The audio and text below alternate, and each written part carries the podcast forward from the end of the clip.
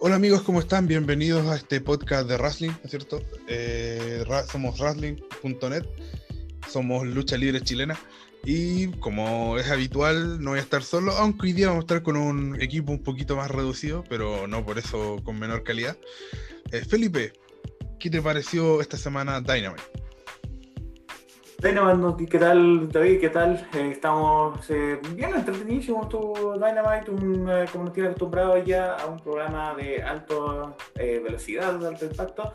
Un debut de una gran estrella y un entretenido main. Ok, así es. Y Nicolás, dinos, ¿qué te parece ya todo definido para, para el siguiente takeover? ¿Qué te parece esta previa a NXT? Eh, NXT estuvo también bastante entretenido. Siento que tuvo varias luchas destacables. Y sí, ya estamos en la vuelta de NXT de Takeover. Así que emocionadísimo.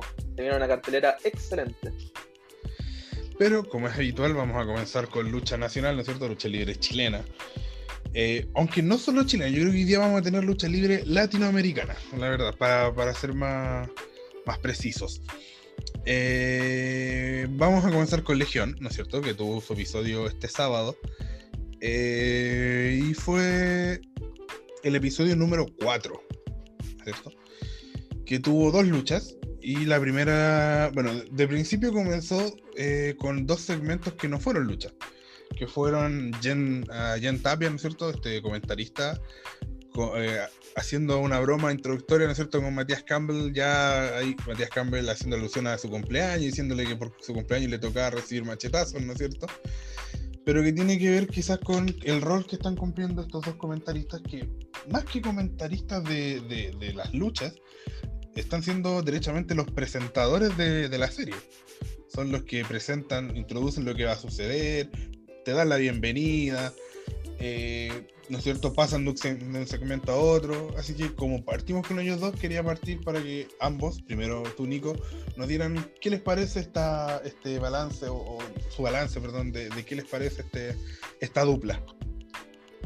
Eh, yo siempre he dicho que encuentro una dupla hilarante. Son muy chistosos, creo que ambos se conectan muy bien como comentaristas. Eh, por más que Tapia grite, eh, decirlo.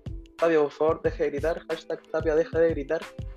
Eh, pero, pero sí, me encanta la química que tienen ellos dos. Me encantó que Campbell haya sacado en cara de decir como de, oye, me estáis pelando con Choca, qué feo. Que ahora con tu nuevo amiguito Choca. Entonces, digo al tiro, quiero que el próximo episodio de Legión haya una lucha entre Choca y Campbell por el amor de Yantap. Vamos que se puede. Claro, estoy, estoy esperando esa lucha. Felipe, ¿a ti qué te pareció? Comparto que ellos dos son una súper buena dupla, que mm, se complementan. Yo siento que cada vez que ha ido avanzando la serie, con cada capítulo se han ido complementando mejor. Em, Campbell es, entretenido en el micrófono, entonces mm, me gusta, eh, veo con buenos ojos eh, lo que se anunció para la próxima semana, que va a tener su late. Em, me gusta esa idea, me gusta la idea de que Campbell abre. Ojalá eso haga efectivamente, como dice Nico, una rivalidad con Choca, eh, con con, no sé, con alguien arriba de, un- de una jaula o algo parecido. pero, pero sí, me gusta. eh, ojalá haga una rivalidad ahí porque son, como comentamos la semana pasada, dos de los personajes más interesantes em, que se han visto en esta serie. Como más allá de calidad más, calidad menos dentro del ring, sino que como personajes son bien entretenidos. Eh, entonces, me gusta ahí como pone lo de Choca con Campbell y, y buena dupla de comentaristas.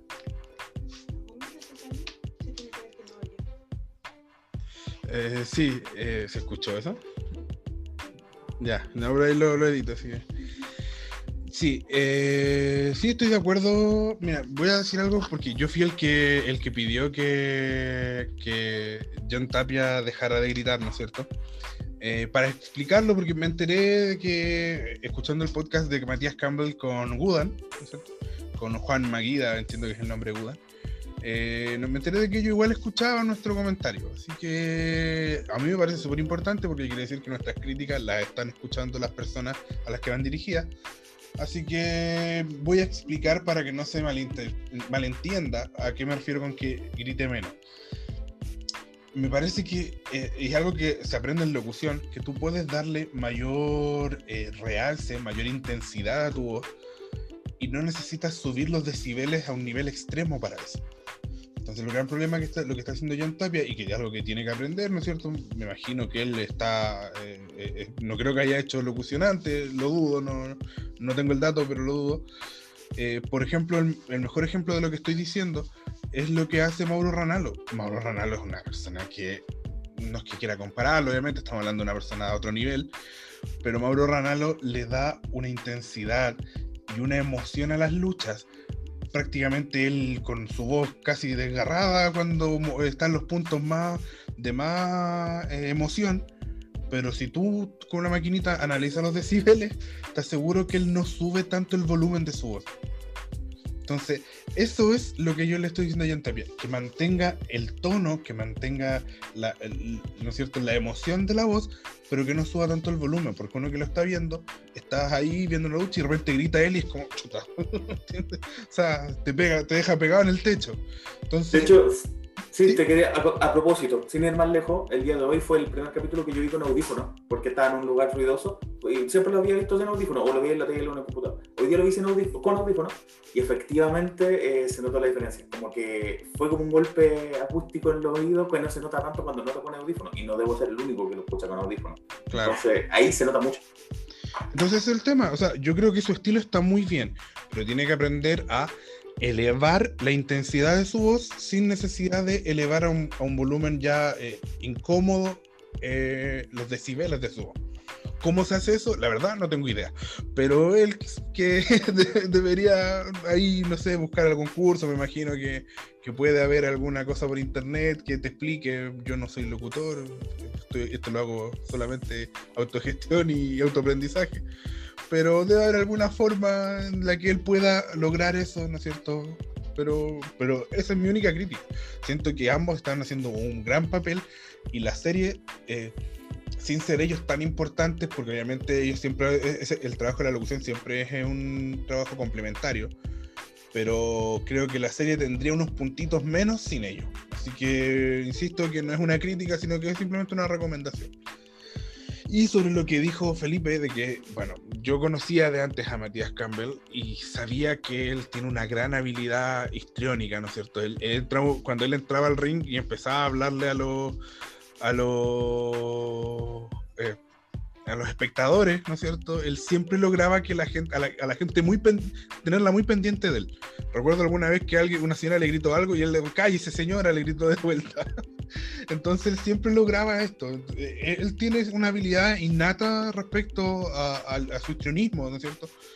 Y me, habría, me, encanta eh, que se presente este late de Matías Campbell porque siento que va a ser muy entretenido, pero me habría gustado haberlo visto hoy. Porque estando muy de acuerdo y gustándome mucho que nos presentaran con una entrevista a Pandora y Casey, ¿no es cierto? Siento que, que, son dos luchadoras que necesitamos conocer más, por lo que me agrada. Creo que habría sido mejor si es que esto hubiera sido sobre el ring y inmediatamente hubiera dado, no sé, quizás que Kid hubiera ingresado a, a, enojada porque no participó y ahí hubiera empezado la lucha, qué sé yo. Eh, Nico. Eh, concuerdo completamente y es más, y voy a volver a un tema que dije hace una semana en el podcast nuevamente quiero recalcar que esto no es una crítica, sino o sea, es una crítica, pero crítica constructiva. Eh, y es el tema de las promos. Está bien que no se quiera hacer con guion, es sumamente válido. Hay mucha gente que, la gente dice que con guion las promos se ven muy robóticas. Ok, pero sí se necesita una dirección. Se necesita que alguien venga y diga, ya Pandora, te van a hacer estas preguntas, eh, esta es tu actitud, esta es tu motivación, deberías responder de esta manera. ¿ya? Lo mismo con, con, Casey.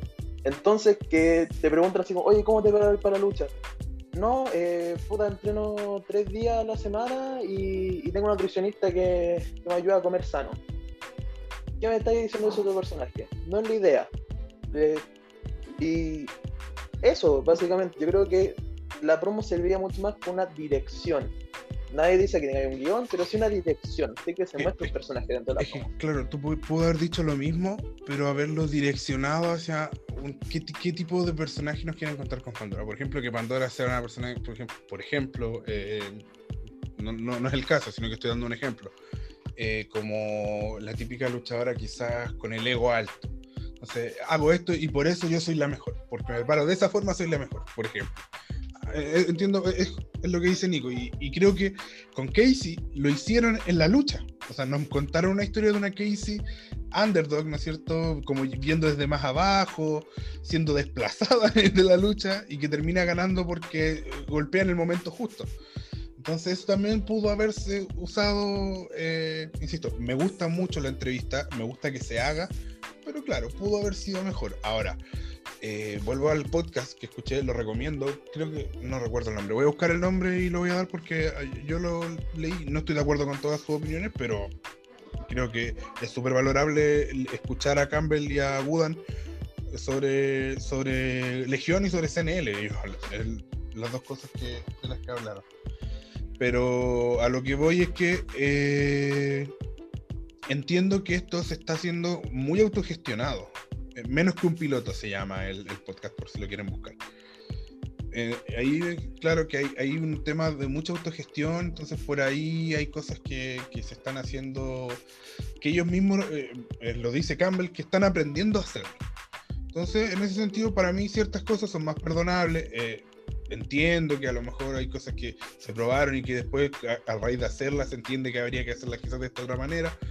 Pero claro, ahí hay que tener un poquito más de preocupación de los detalles y no, no pide una gran producción, sino que pide cierta preocupación más por los detalles y, y que a ciertas cosas se piensen cómo podrían hacerse mejor.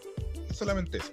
Ya, vamos al ring porque nos alargamos un poquito en estas dos cosas eh, que fueron introductorias. Y la primera lucha fue Giget eh, con Casey y Pandora.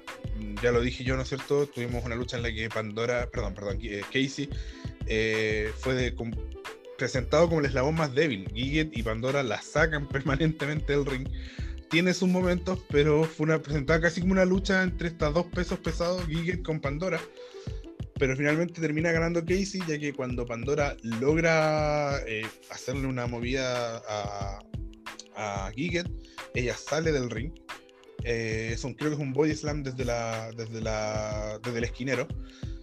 Eh, y sale del ring y cuando ella va, corre tras Giget intentando hacerle la, la, cuenta, buscarla para cubrirla, lo aprovecha muy bien Pandora, le hace eh, una plancha cruzada y se lleva su primera victoria luego de una derrota ante Nicolás Matu.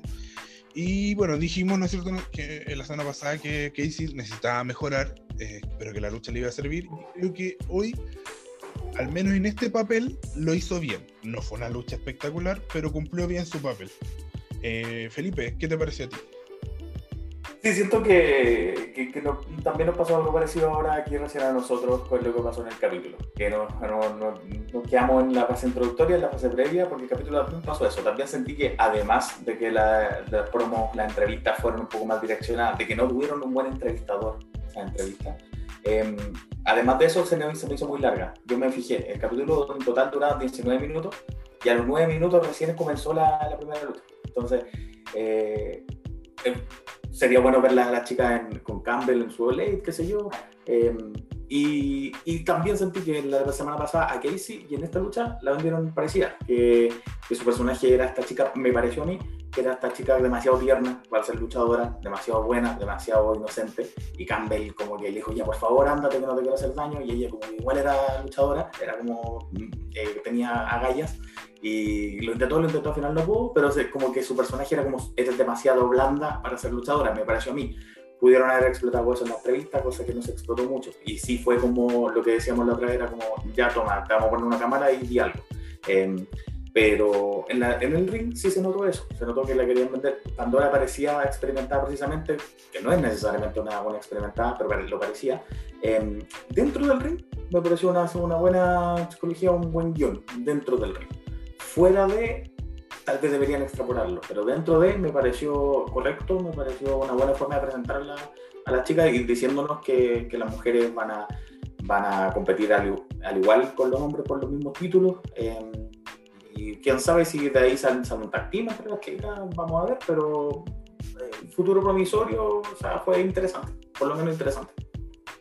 Sí, bueno, eh, aclarar un poco que eh, justamente a, esto no, lo que decía Felipe es cierto, no sé si es que sea así en la vida real, quizás no, quizás sí, no lo sé, pero al menos lo que nos está presentando Legión en cuanto a, lo que nos muestra en las luchas, nos está mostrando una Pandora que ya está para pelearla cualquiera, insisto, no sé si es que así sea, estoy diciendo que es lo que, lo que hemos visto visualmente. ¿No es cierto? Que estuvo a la par de Roma, que estuvo a la par de Hiro, que estuvo a la par de Jim Kylie, que estuvo a la par de Giget, que no lleva tanto tiempo, pero tiene un poquito más de experiencia. Y en cambio una Casey que está muy verde. O sea, insisto, porque puede ser majadero porque hay gente que de repente no entiende y, se lo toma mal. No estoy diciendo que esté muy verde, estoy diciendo que es el papel que está representando. Que está, que está muy verde, que todavía le falta quizá un poco de malicia, pero que tiene talento. Y en ese sentido me gusta. Creo que falta complementarlo un poquito más, pero está bien que le estén dando, le estén asignando como roles y personalidades a estas luchadoras. Nico. Eh, concuerdo perfectamente. Creo que para allá la historia de una Casey Underdog. Eh, esto quizás sea solamente mío. Yo, yo, creo que es un tema mío. Pero el final, yo creo que se puede haber hecho mejor.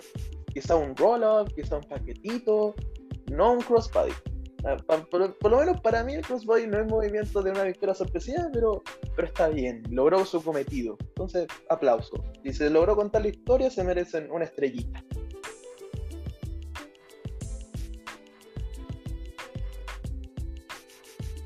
Bueno, ya la segunda lucha eh, y la última, ¿cierto? Yo siento, eh, me tomo un poco la palabra de lo que dijo Felipe me gusta que se presenten a los luchadores y se tomen su tiempo en eso, pero también yo creo que no hay que descuidar el tiempo en el ring. Y siento que este capítulo hubo poco tiempo en el ring. Las dos luchas fueron un poquito cortas. Eh, nada, sí, esta lucha fue, sirvió para dos cosas. Eh, o para tres. Y por eso siento que fue buena, pese a que la sentí un poquito corta. Nos presentan a Harry Marduk, que, por ejemplo, bueno, los, que vemos Legión de antes sabemos que es un luchador importante en la historia de Legión, que ha sido campeón, que creo que tuvo una de las mejores luchas que he visto en Legión eh, con Guanchulo, cuando justamente gana el campeonato Harry Marduk. Y que es una, pero generalmente Harry Marduk es el luchador, un luchador dominante. Y en esa lucha donde el campeonato, extrañamente el dominante fue Guanchulo y él vino de atrás y fue una lucha bien interesante. Si está por ahí en YouTube, véala. Eh, y Harry Marduk, este luchador que siempre es dominante en Legión, que siempre es uno de los más potentes, que siempre es uno de los más peligrosos, que es uno de los luchadores más hardcore, tiene un historial en lucha hardcore, ¿no es cierto?, en la escena chilena. Eh, se enfrenta a este luchador que viene desde la Penny, ¿no es cierto?, o de la cárcel, Choca 3, y tiene una lucha, una pelea callejera, no es una lucha, una pelea callejera, ¿no es cierto?, harto golpe, harto antebrazo, harta patada, no, no, pocas movidas, mucho golpe. Y, por eso me gusta porque las primeras dos es presentarte a Harry Marduk, porque si tú no lo conocías, ya con esta lucha sabes que Harry Marduk es un tipo peligroso, que es un tipo que, puede pelear, puede luchar y puede pelear, haciendo la distinción de las dos cosas, que son distintas, pelear y luchar. Eh, y sí, sirve para seguir construyendo a Choca 3, ¿no es cierto? Que este es un luchador que, que de pocas movidas y de harto golpe.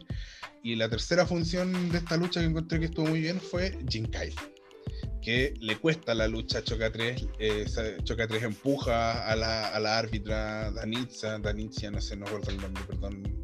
Perdón, voy a, voy a buscarlo para, para nombrarlo bien. Danicia, Danicia.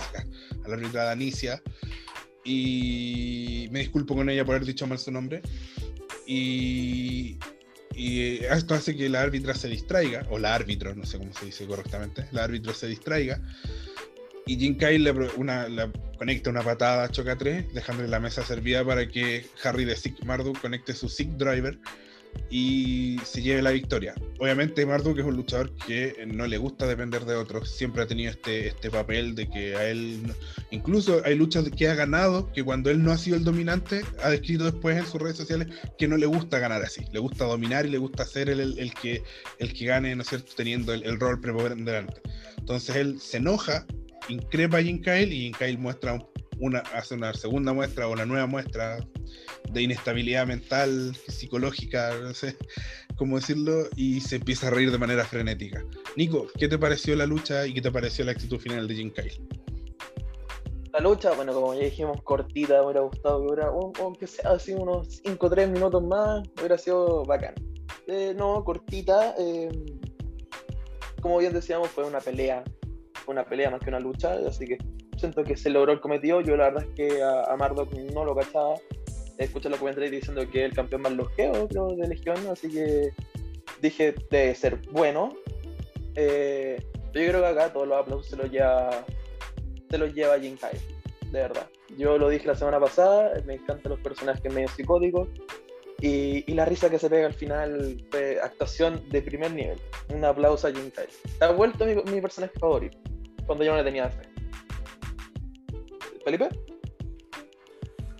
Sí, eh, a mí me, me, gustó, coincido con que Jim Kyle fue, fue el que se robó la película. Ahora, a mí me pasa algo, yo no sé si seré muy eh, old school o qué sé yo, muy cuadrado, pero a mí me gustan los personajes definidos. El heel que sea bien heel y el face que sea bien face. Choca me lo están vendiendo como un, como un face, como un favorito del público, eh, porque además Campbell el, el heel, entonces ya hay, más, ya hay una pequeña eh, animación entre ellos. Eh, me parece que Choca lo es, pero Choca está haciendo piqueta a los ojos. Choca está empujando a la referee. Eh, entonces digo, chuta, entonces él es el heel. Pero después él es el perjudicado por Jim Kyle. Entonces digo, chuta, entonces él es el face. Eh, entonces, para mí es un poco confuso. Eh, que el que te estén vendiendo como favorito del público, como, como face, que se supone que yo lo tengo que aplaudir, que yo tengo que decir, ah, este tipo sí, eh, me está haciendo trampa igual. Eh, y después a la larga el perjudicado por otra trampa. Entonces, para mí es un poquito confuso. Si Choca va a ser face, que pareciera que lo era, que lo sea.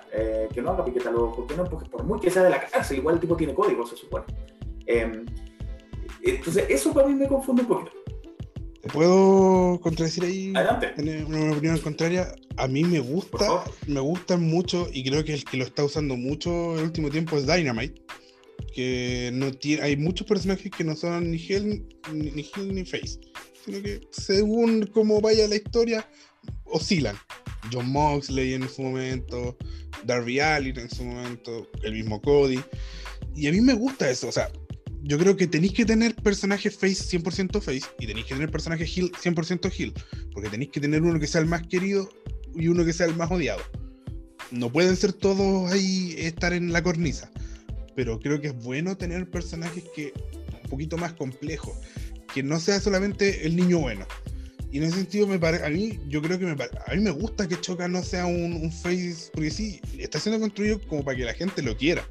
Yo creo que ya la gente lo quiere. Yo creo que ya es un, juego, un luchador querido por la gente. No lo sé, no, no, no tengo ahí, no, no tengo ese, ese, feedback o cómo ver ese feedback, pero siento que, que, es un luchador muy bancable, por decir una palabra, usar una palabra argentina pero también hay que, no hay que desconocer que el contexto que, el, que te presentan a Choca es que viene de la cárcel, entonces es obvio que también tenga sus mañas quizás más callejeras, de picar los ojos, de enojarse y empujar al árbitro.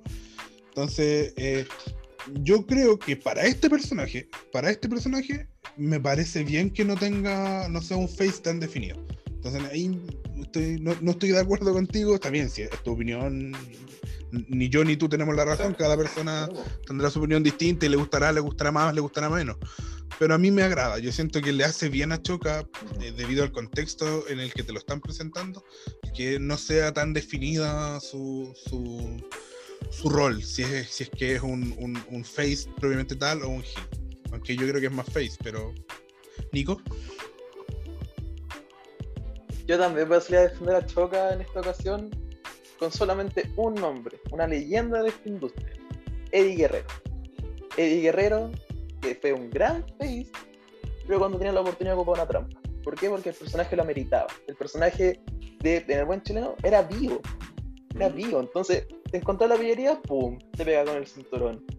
O pum, hacía, hacía un, un, poco de trampa. Y está bien. Lo mismo el Choca. El Choca en este sentido es un personaje del buen chileno vivo. Entonces, si pilla la oportunidad, pum, piqueta los ojos. Quizá en algún momento vamos a un golpe bajo y va a ser, o sea, no va a ser de Space como Hulk Hogan, quizá, pero sí va a ser un tema de, ya, lo hizo porque, porque es su táctica. Entonces, bien. Yo, yo, y, yo igual opino igual que el Cacho, yo creo que va con el personaje. ¿Sabéis cuál es el tema? Porque, por ejemplo, en el caso de, de Eddie Guerrero, Eddie Guerrero era Hill, ¿no es cierto? Cuando estaba con China. Y fue tanto, era tan carismático que la gente empezó a quererlo, a quererlo, a quererlo, hasta que ya la gente terminó aplaudiéndole sus sí. trampas, en vez de que le, que le, en vez de odiarla. Acá yo creo que esa actitud como ambivalente, ¿no es cierto? Es puro buqueo. Y si hay algo que siempre le hemos criticado a Legión, es el buqueo. Si hay algo que siempre fue débil Legión, fue en el buqueo. Entonces me parece destacar eso, de que te estén construyendo bien a un personaje que, esté, que sea así ni fu ni fa, porque además siento que ha sido bien cuidado con quienes hace esas cosas. Porque, por ejemplo, ¿a, quién le hizo trampa en este minuto o a quién le picó los ojos? A Harry Marduk. Y Harry Marduk no es un personaje que te haga pensar así como, ay, pucha, se están embarrando al pobre Harry Marduk. No, po. o sea, es un personaje que, ah, me picaste el ojo, te, te pego dos veces más. Entonces, en cambio, si le hiciera esa, esa, esa, trampa a un luchador quizás que está partiendo, más chico, que está siendo querido por la gente, estaría odiarlo. Entonces, hay, hay que tener cuidado para, para, que no pierda su esencia y pueda mantener el estilo. Pero creo que hasta el momento lo, ha, ha, sido bien construido y, creo que es un puntito a favor de Legión. Yo creo que yo personalmente he sido súper duro con Legión en el último tiempo, merecidamente. Y, creo que en esta, en esta eh, le doy el punto a Legión de que a Choca 3 lo está buqueando y construyendo bien. Y, y todo lo que está rodeando la historia de Jim Kyle está muy bien construida. Eh, a mí por lo menos me ha sido súper entretenida de ver. Donde sí creo que Legión se está cayendo o que no lo está tomando en cuenta y que debería empezar a darnos señales de es en los campeonatos. Porque estamos en el cuarto episodio y todavía no sabemos, sabemos que están vacantes, pero no sabemos qué va a pasar con ellos, ni cómo se van a definir a los campeones, ni qué pasó, ¿no es cierto?, con Bastián Yarek, el gerente general no volvió a aparecer nunca más, ¿no es cierto? Entonces, ahí es donde yo creo que están débiles, pero en, cuanto al Jim Kyle, creo que es lo mejor que nos está mostrando Legión. ¿Nico? Una pequeña acotación que, que caché que también se nos fue la reseña. Matías Campbell durante la lucha femenina dijo que las luchadoras iban a poder competir por el Campeonato Mundial de Legión, cosa que hay que tener en mente que eso no había pasado durante la reseña. Sí, que, que, podían competir por todos los mismos títulos igual que los hombres, cosa que es bastante interesante. Pero es que eso mismo... Pero de todas formas no son concretos. Claro. Nico, es que para, ya que hemos hablado bien de Legión, ahora quiero pegarle una pequeña, una pequeña crítica. Nico, ¿tú sabes cuáles son los campeonatos de Legión? Yo no tengo idea por favor, ustedes, no, no, veían, no, conocen a Legión desde antes. Yo muy poco, eh, muy eh, esporádicamente, entonces no lo seguía como con tanta dedicación. Está el campeonato máximo de Legión, que ostentaba Owen, que quedó vacante. Está el campeonato eh, latinoamericano de Legión, que si no me equivoco lo tenía Montoya.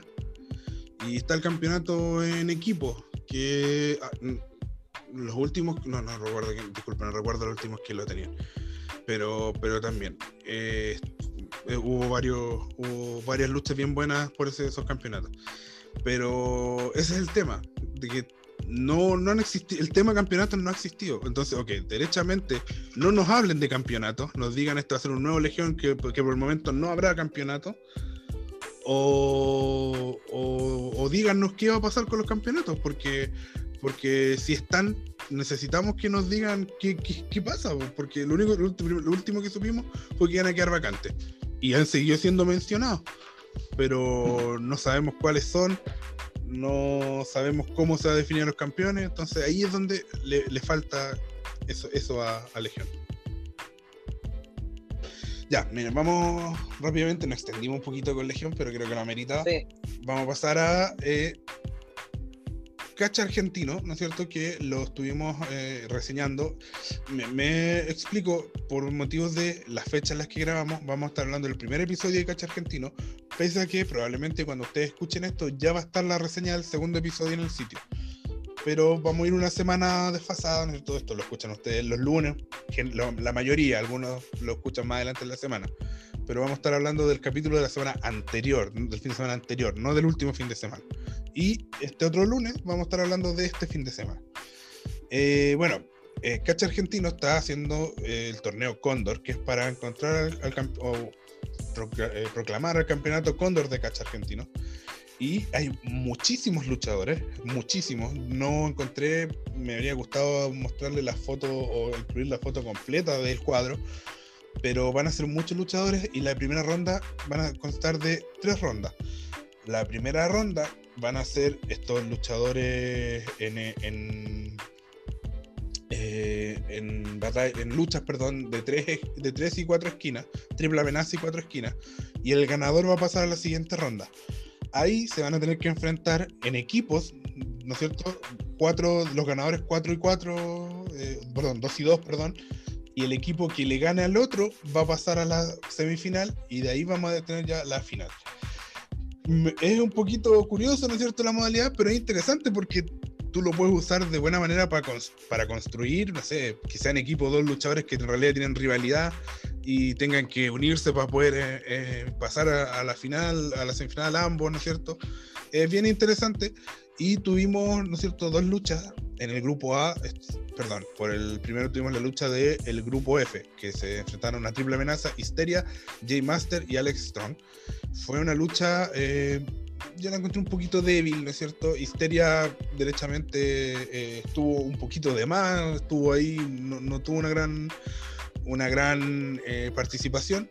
Termina venciendo Jay Master y Alex Strong, que es el rudo, ¿no es cierto? Que es el heel eh, lo increpa y le dice, a mí no me venciste, ¿cierto? Porque el jugo histeria. Y en la lucha que fue, tuvo un salto de calidad, ¿no es cierto? Fue un poquito mejor. Eh, Full Gas eh, vence a Hunter, Pandemia y Exodus. Pandemia es el campeón de Legión Nueva Era Argentina. Y también fue una lucha más que tuvo mejores spots, estuvo mejor cometido. Y además se notaba por ahí el fiato de los cuatro, porque los cuatro son, un, son equipo en catch argentino y se enfrentaron entre sí. Fulgas, este luchador que es bastante, eh, ¿cómo decirlo? Es bastante ágil, bastante rápido, es un poco hiperkinético, ¿no es cierto? Se, tiene muchas movidas eh, que implica correr a las cuerdas. Eh, pasa a la siguiente ronda. este sábado en la noche se va perdón, se publicó el sábado, este, sábado pasado el, el capítulo eh, la reseña ya debe estar, cuando ustedes escuchen esto, ya debe estar en el sitio. Y solo decir que hay luchadores bien importantes de la escena argentina que van a participar del torneo, como Lion Bryan, ¿no es cierto? Que es el fundador de Legión Nueva Era Argentina y que ha luchado varias veces en Legión acá en Chile. Y Diango, que es un luchador que estuvo acá en Chile para el, para el tryout de WWE junto con Benjamín Stolo. Y me agrada porque nunca lo he podido ver luchar. Eh, a Benjamín Stolo lo vi, ¿no es cierto?, en Negen y en lucha extrema. Y a Diango vamos a poder ahí ver para. Porque, bueno, se imagina que si estuvieron en el tryout deben tener un nivel un poquito más elevado de sus pares. Ahí vamos a poder analizarlo. Eh, eso, no sé si tienes algo que decir de esto, Nico, si tuviste eh, el episodio. ¿No? Ya.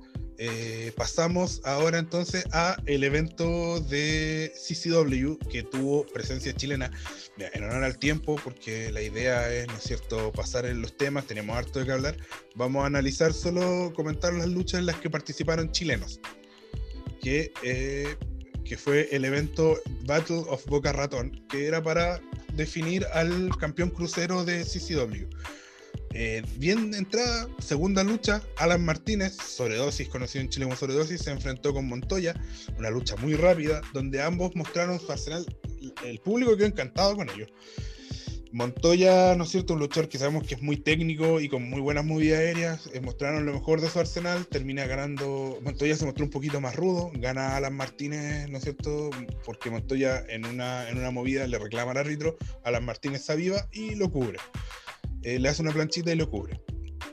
Eh, la siguiente lucha que tuvo chileno fue la lucha en equipo, donde CJC y Alex Hero, presentados como The Bunny Bastard, eh, haciendo alusión y mostrándose como la Bad Bunny Crew acá en Chile, se enfrentaron a, la South American Alliance. Y creo que fue una lucha en la que fue construida para que CJC se presentara. Así la, la vi yo porque tuvo harto, hartas movidas combinadas, CJC con Hero, eh, Levi se dejó dominar durante harto rato, pero finalmente eh, cuando ambos eh, atacan a Vinicius, logran sacarlo del ring, a Vinicius es el peso pesado de este equipo que hace con Levi de Sudamerican Alliance, Levi aprovecha esto y hace un reversa una movida de CJC aplicándole un cover de breaker y se lleva la victoria. La otra lucha es la de Roma, ¿no es cierto? En Roma con... ¿Sí? preguntarte una cosita mientras, antes que pasemos a la, otra lucha con respecto al equipo de Levi con Vinicius. Hubo público en este evento, ¿cierto? Presencial. Em, Levi y Vinicius son presentados como que son como Hill, como face. Eso me llamó mucho la atención. La actitud que ellos tienen es ruda, es de Hill, Ah. eh, eh, pero fueron los más aplaudidos de la noche, quizás con la última lucha que coronó al campeón. Que ahí Ya. obviamente por situaciones claras fue el momento máximo. Pero yo vi a Levi muy querido por la gente y eso me sorprendió porque nunca lo había podido ver en vivo. O sea, son villanos queridos. Sí, sí. Sí. o, o no sé si queridos, pero sí muy aplaudidos. O sea, que la gente de verdad, hay un- un- un- una respuesta de la gente cuando ingresan. Respecto a la lucha de Roma, eh, solo decir que se notó, bueno, pude conversar con Roma, eh, estoy matando la magia, pero se notó que tiene una muy buena relación con Christy Jane. Las dos, bueno, lo mostraron, se dieron un abrazo previo y se mostró el feeling que tienen ambas. Creo que, sinceramente, de las luchas que le he visto a Roma, eh, en vivo y, por pantalla, es la mejor lucha que le he visto a Roma, a ese nivel. Muy buena, muy ágil, muy veloz, y que cuando Rom y cuando pasan, un momento quiebran la lucha porque parten combi- eh, intercambiando golpes muy rápido, quiebran la lucha, empiezan a las movidas ya más serias, a hacer finisher. Y, y hubo ese cambio en la lucha, se nota mucho y terminó siendo un muy buen resultado. Y Christy James vence a Roma. Y bueno, esperemos seguir viendo a Roma porque de verdad es, es muy buena la lucha, que le- por lo menos la de esta oportunidad fue muy buena. Y finalmente Alan Martínez, que pasó a la final, era semifinal esta lucha con Montoya, pierde con Chris Farrow en una lucha que Alan Martínez eh, la- se construyó para proclamar a Chris Farrow. Él fue el protagonista de la lucha y Alan Martínez cumplió un muy buen papel eh, sobre dosis, ¿no es cierto? Y eso, bueno, eso fue el cometido de los chilenos, eso fue la lucha libre chilena y latinoamericana. Eh, vamos a la pausa y regresamos con la lucha libre eh, internacional, ¿no es cierto?, norteamericana, al Elite Wrestling y WWE. Nos vemos a la vuelta.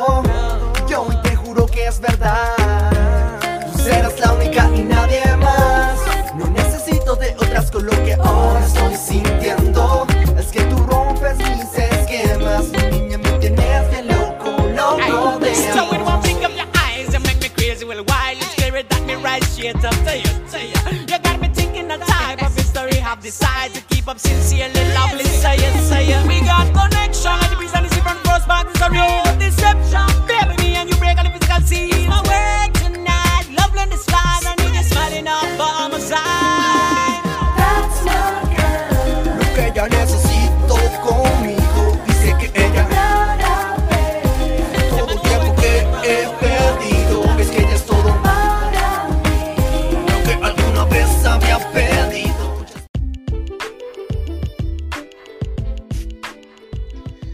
De regreso eh, luego de esta pausa musical. Vamos a ir rápidamente con Dynamite, ¿no es cierto? Que esta semana, como acostumbro, voy a dar los resultados y después vamos a ir desglosando con Felipe, que fue el encargado de hacer la reseña esta semana. Christian Cage vuelve al ring, ¿no es cierto? Eh, y vence a Frankie Kazarian en una lucha eh, bien buena y que, bueno, Frankie Kazarian también es un luchador bastante talentoso. Y una lucha que duró 16 minutos. Yo pensé que con Christian Cage, por el tiempo que había estado inactivo, quizá iba a estar eh, una lucha más corta, pero no fue así. Cody Rhodes empató con QT Marshall, ¿no es cierto? Eh, en 7 minutos 31, John Moxley venció, a César Bononi. Eh, Doug Gallows, Carl Anderson y Kenny Omega vencieron a Laredo Kid, Penta el Cero Miedo y Roy Phoenix. Nyla Rose y The Bunny vencieron a Hikaru Chida con Tai Conti, un poco cobrándose venganza de lo que pasó anteriormente, ¿no es cierto? Y Chuck Taylor con Orange Cassidy vencieron a Kip Sabian y Miro en lo que espero sea el final de este feudo. Eh, Felipe, rápidamente, ¿qué, ¿cuáles crees tú que son los momentos más altos o los más importantes eh, y a resaltar de este, este episodio de Dynamite? Sería una injusticia y un despropósito absoluto no mencionar el reboot, el reestreno de Christian Cage eh, por primera vez su debut en AEW y el regreso después de siete años a- a- en una lucha uno contra uno, porque claro, regresó en el Royal Rumble, pero uno contra uno contra otro experimentado que es Frankie Kazarian. Ellos dos tuvieron un feudo, los que se pueden acordar de los tiempos de TNA, tuvieron un feudo interesantísimo en esos años eh, y revivieron un poquito de eso en, en una lucha, eh, como tú bien decías, eh, mucho más larga de lo, de lo esperado, porque por, por la falta de práctica de, de, de Christian. Eh, Cass siempre lo puede llevar eh, sin ningún problema.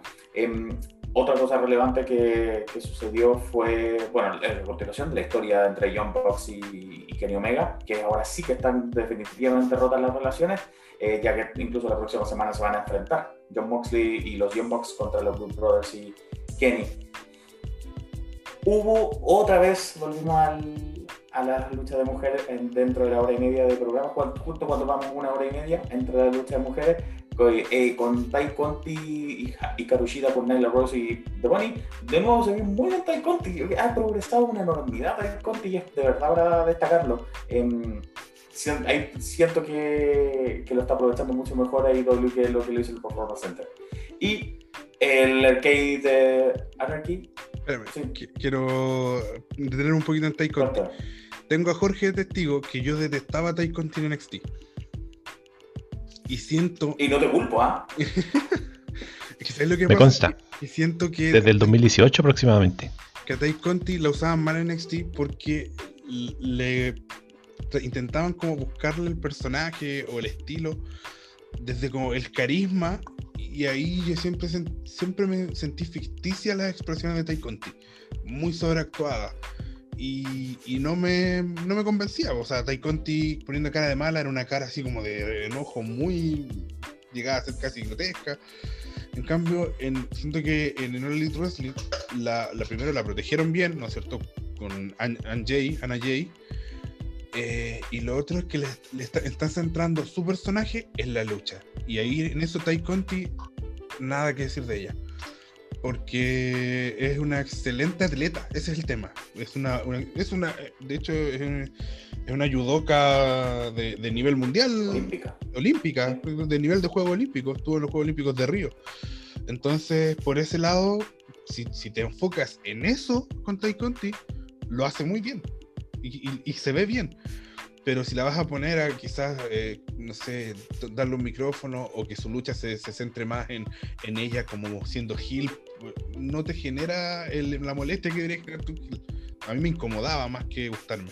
Entonces yo siento que ahí en e- esa lectura la hizo muy bien a Elite y, y creo que está haciendo ya, lleva con esto, si bien primero fue una luchadora más de Dark que de, que de Dynamite, lleva ya varios episodios de Dynamite, en Dynamite siendo bien interesante y siendo eh, una luchadora eh, que, que le sirve al, al, al episodio semanal.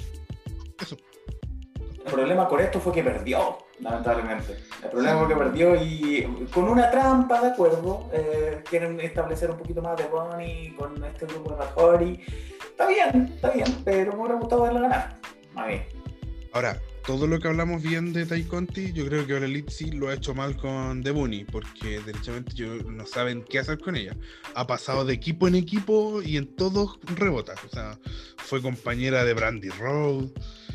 ¿cierto? Después volvió a ser- estar ahí con, junto a. Volvió a estar junto a Eddie Kingston. No funcionó. Entonces, ay, no sé. Aunque Y- sea algo. A propósito de eso, pasó algo interesante con su ex compañero de equipo que era QT Marshall, con, bueno, con toda la Nightmare Family, que son como 200. Eh, sin QT Marshall no, lo voy a decir así en buen chileno, no prenda a nadie. Eh, entonces, tú ibas a tener esta lucha de, de exhibición con Cody, que no iba a contar dentro de los rankings, no iba a contar en su, en su récord de, de victoria y derrota. Finalmente terminó en descalificación porque se metió, bueno, él golpeó a Arn Anderson, que era el, el referee especial en esta lucha. Em, cuando todos se le iban a balanzar encima, así como, oye, ¿qué te pasa? Le limpió la espalda. Y tres de los integrantes de Nightmare Family, Anthony Agogo, Aaron Solo y Nico Moroto, que son chicos jóvenes relativamente desconocidos, eh, se unieron junto a él y le golpearon, repartieron golpes a todo el resto de la Nightmare Family. Thornhill de QT Marshall, parece que va a eh, comenzar su nueva eh, facción, y es verdad lo que decías tú, que hubo un tiempo que QT Marshall estaba junto de Bonnie, de Bonnie estaba, después se unió de la nada, así como parece que fue en Dark, que se unió a, a Butcher y Blade, eh, Blade es su esposo, de realidad, de la vida real, entonces como que siempre haber estado ahí. Eh, entonces no, tampoco sabía qué hacer con Kitty Marshall eh, y con la Nightmare Family en general, que siento que son demasiada gente. Eh, y ahora algo va a pasar ahí, entonces Cody otra vez está como, no sé, inmolándose para que aparezca alguien más. Sí, bueno, de hecho creo que la declaración de ella fue eh, abandoné a la otra familia para estar con mi verdadera familia.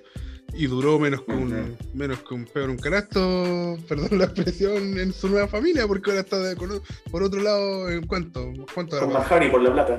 Claro, do- dos meses, que yo creo que si son dos Sí, meses, poco. mucho.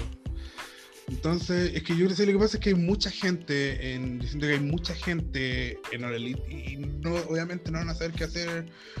Aaron Solo, por ejemplo, es el ex de Bailey, la gente lo ubica un poquito más. Y son chicos talentosos, sí, pueden tener sus momentos, pero no están para Dynamite. Ese es el tema. Y siendo honestos, no están para Dynamite. Que creo que ya está teniendo un nivel un poquito más alto y está, se está consolidando como un evento, un show de lucha eh, bastante bueno.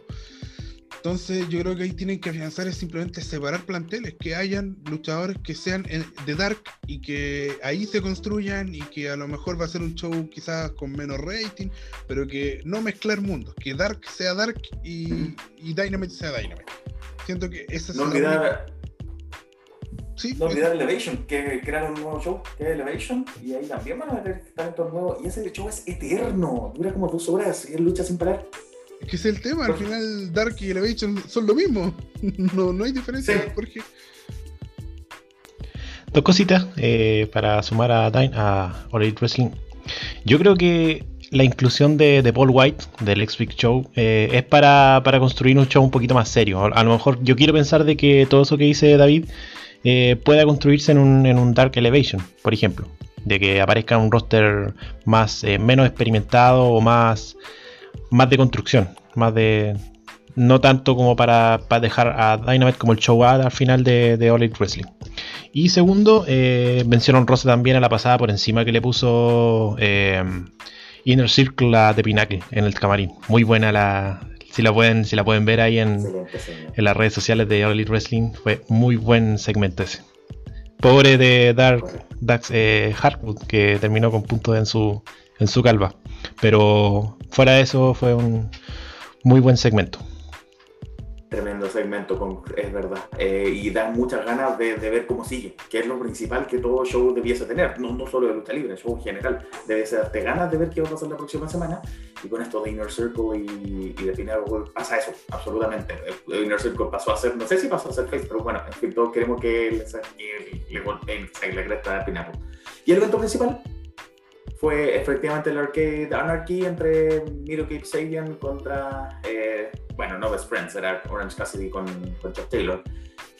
Después de que yo también me he quejado de que ya no quiero verlos más, de que ya ha sido mucho tiempo, ya está medio fome el feudo, la lucha en sí me entretuvo. Fue eh, Sports Entertainment en su máximo esplendor, por lo menos en Dynamite. Eh, fue entretenida, se- hubo mesas de arcade en, el ringside, había una mesa de Mortal Kombat que Miro levantó y se la tiró por la cabeza.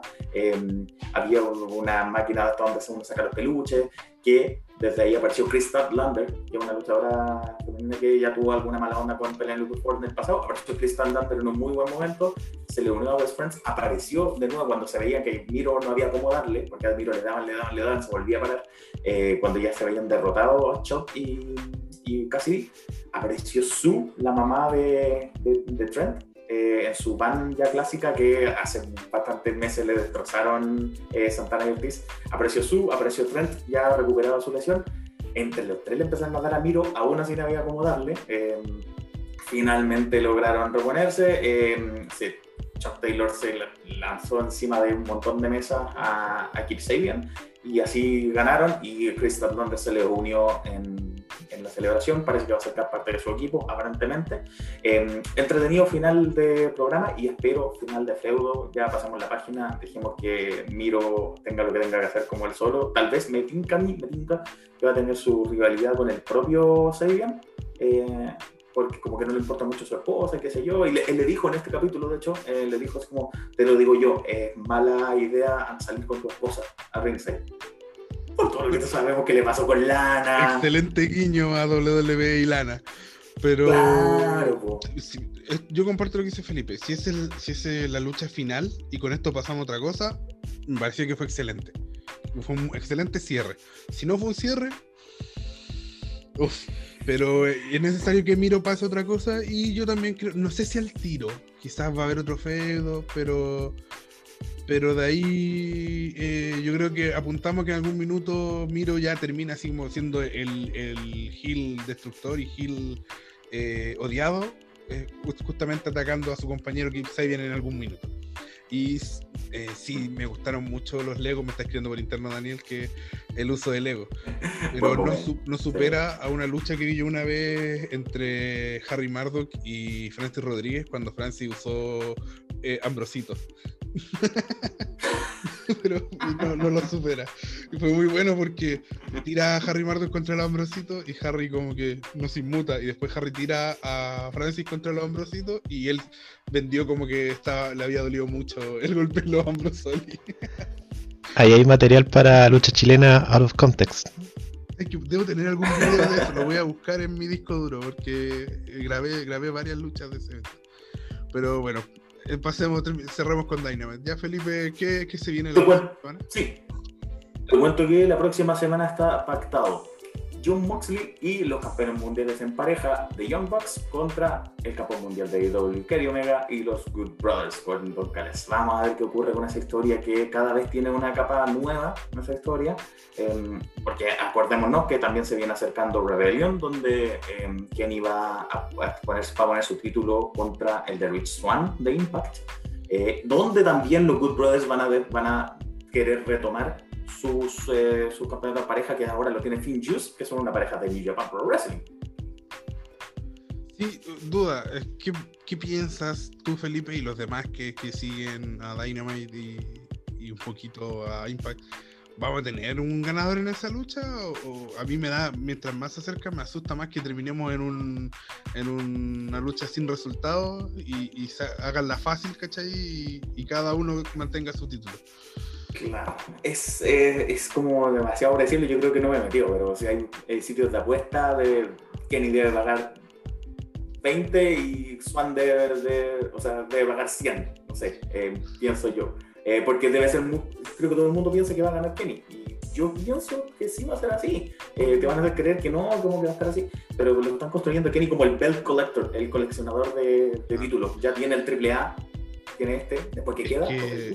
Rick Swan como campeón de All Elite Wrestling no lo veo por ningún lado y no me extraña y no veo tan imposible que Kenny Omega gane el campeonato de Impact, no lo veo imposible.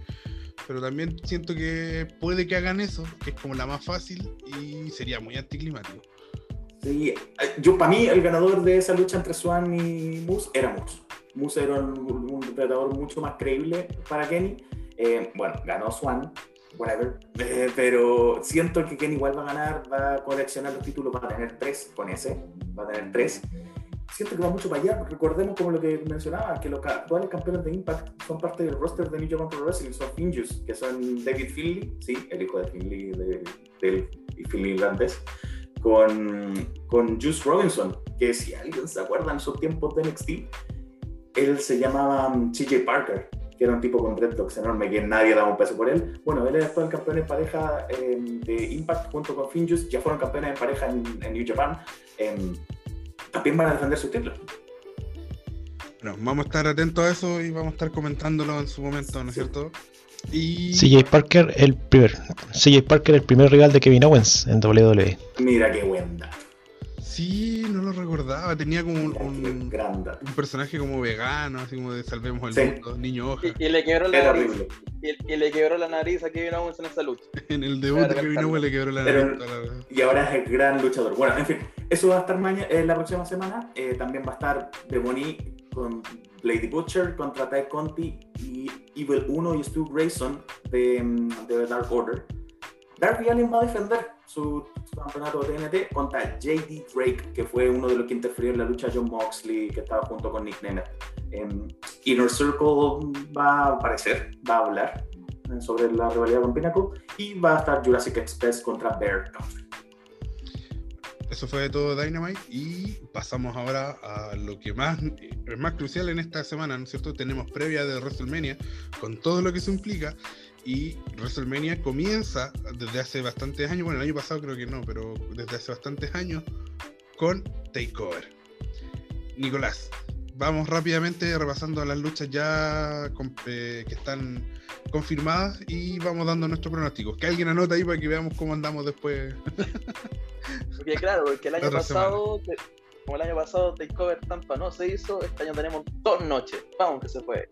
Eh, en la noche 1, la última noche que, la última lucha que se unió a la cartelera es la lucha entre Krypton y Cuchida, lucha de la cual surge a raíz de un pequeño conflicto que hubo durante el Counter Match, que voy a hablar un poco más adelante.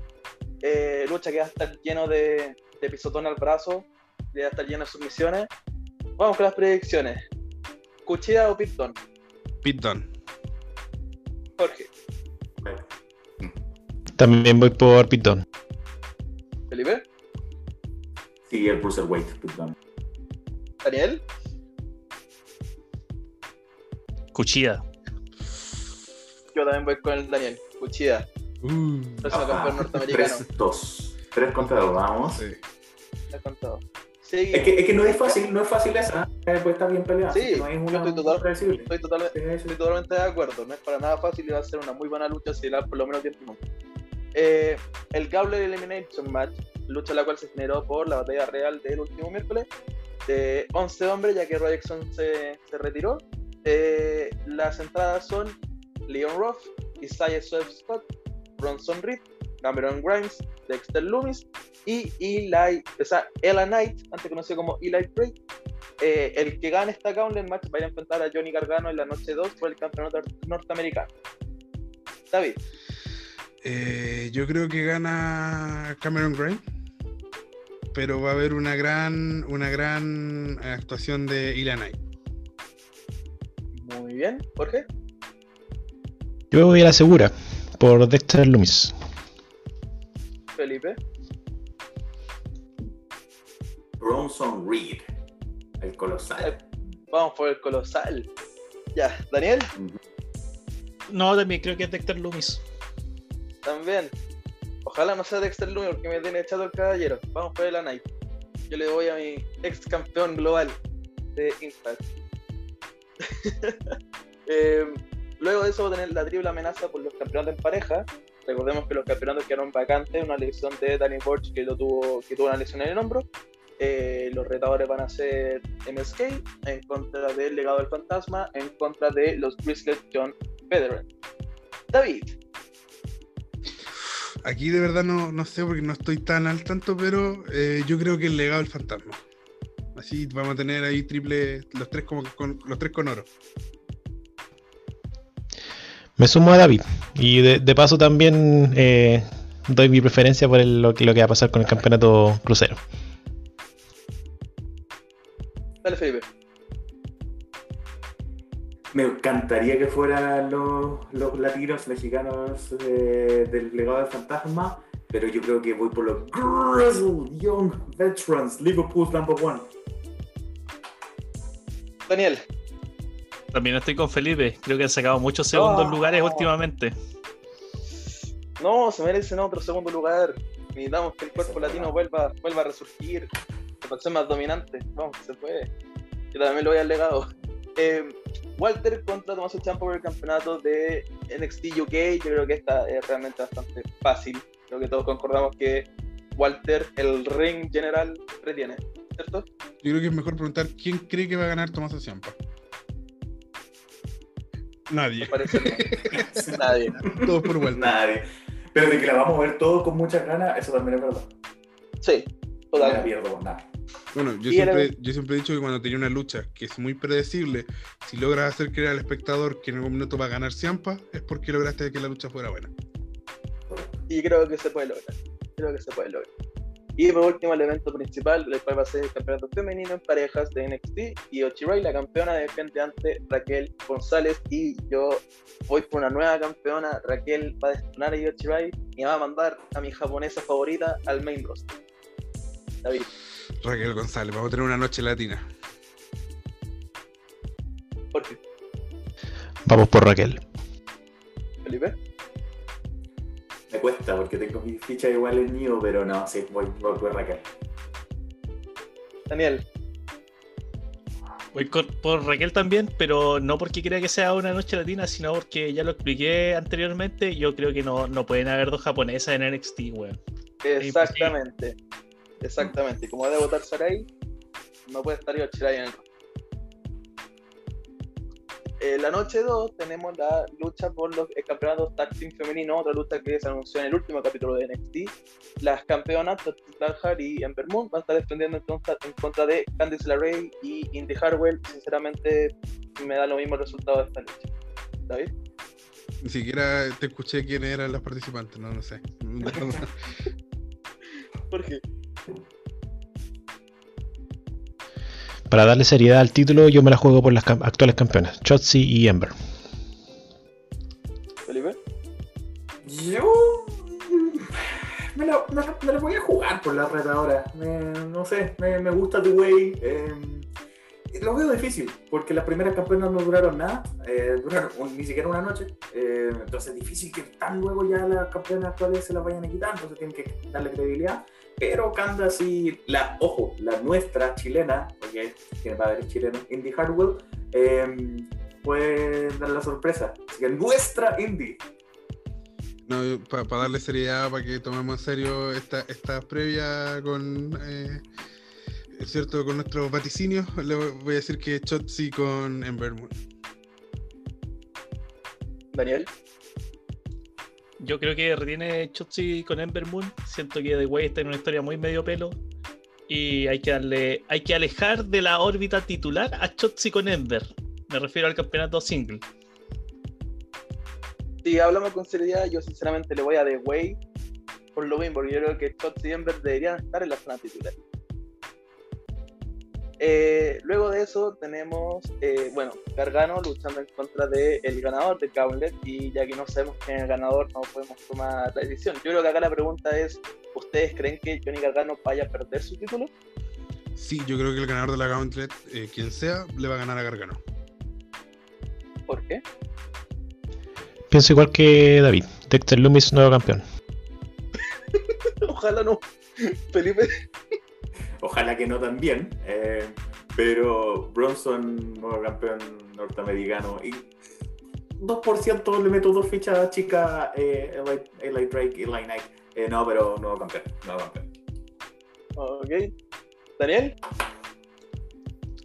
No, yo creo que pierde el campeonato también Gargano, independiente del oponente. O sea, perder un campeonato para ganar da lo mismo. Si igual va a estar en la órbita titular el siguiente evento. I- Igual se va a convertir en cuatro veces campeón norteamericano, es obvio. Eh, acá una de las luchas que más yo deseo ver, la lucha de escalera por el título crucero unificado en contra de Jordan Devlin y Santos Escobar y creo que estamos todos de acuerdo que Santos Escobar debería retener el título. ¿Alguien no está de acuerdo con esa predicción? Yo creo que gana King Cuerno. Gana King ¿sabes? gana el hijo del fantasma. claro. Entendí esa referencia. Eh, estamos todos de acuerdo. Para la, gente, para la gente que no entiende, King Cuerno en lucha underground era Santo Escobar. Sí, era el hijo del fantasma, era su nombre de luchador. Eh, Oye, tenemos pues, la lucha. Dale, Daniel. una acotación. A mí me, me cae horrible Jordan Devlin. Yo creo que debería ganar eh, el latino en este caso. Pero puta, lo odiaría más si gana Jordan Devlin y se rapta el título a Yuka, weón. De verdad. Solamente voy a decir que si se rapta el título al UK, ojalá gane Trent Seven, porque logró bajar las 30 libras que le faltaban. ¿Cuánto le va a durar ese peso a Trent Sever, por favor? Mientras, sí. mientras se vea con esa fisonomía, da lo mismo cuánto pesa en realidad. Si yo te digo que pesa 200 libras, de más que me creí. De hecho, XL Alejandro Sáez debe ser uno de los luchadores que más imponente físicamente se ve en el circuito chileno y en, en WWE este- estuvo en, en- en el torneo crucero. Tuvo que perder peso, sí. Tuvo que cortar Sí, unos cuantos kilos. de peso. Eh, el semi-media event de Takeover, volviendo un poco al tema, es la lucha sin sanciones entre Adam Cole y Kyle O'Reilly. Y yo creo que acá va a ser. Acá tengo dos opciones. O gana Kyle O'Reilly para mandar a Adam Cole al main roster, o gana Adam Cole para seguir con el show. ¿Está bien? Son las únicas dos opciones que hay en todo caso. Sí, razones, eso voy. No, yo creo, yo creo que gana Adam Cole. ¿Por qué? Yo me la juego por Kyle O'Reilly. Sería buen triunfo para él. Felipe. Kyle O'Reilly es mi caballo. Por motivo que no tengo mucha raciocinio, solo que siempre va a ser mi caballo. Es porque ahora se viste como ponqueta, ¿cierto? ¿Cómo no te escuché? ¿Cómo? Es porque ahora se viste como ponqueta, ¿cierto? Ah, Ahora también.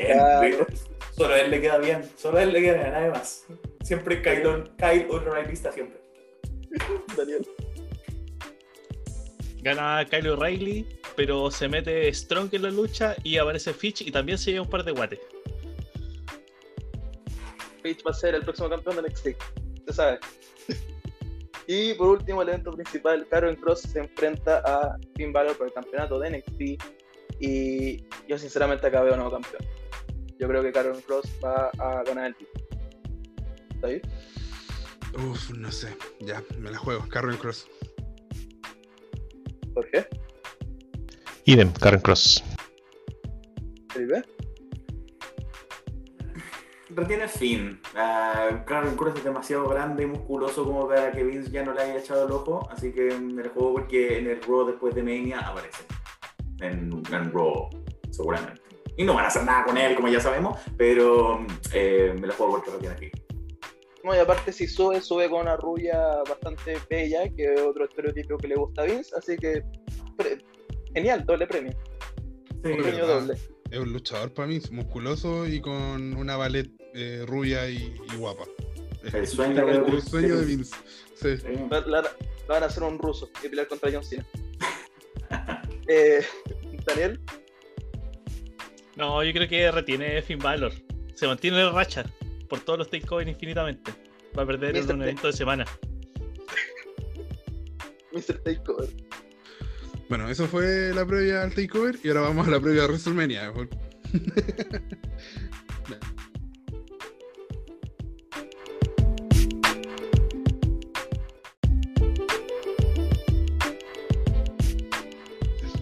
Pero ahora vamos, como ya dijimos, vamos a la previa de WrestleMania, así que vamos a dejar a nuestro experto en WWE, Jorge Fuentes, quien nos va a guiar en, esta, en estos pronósticos que vamos a hacer.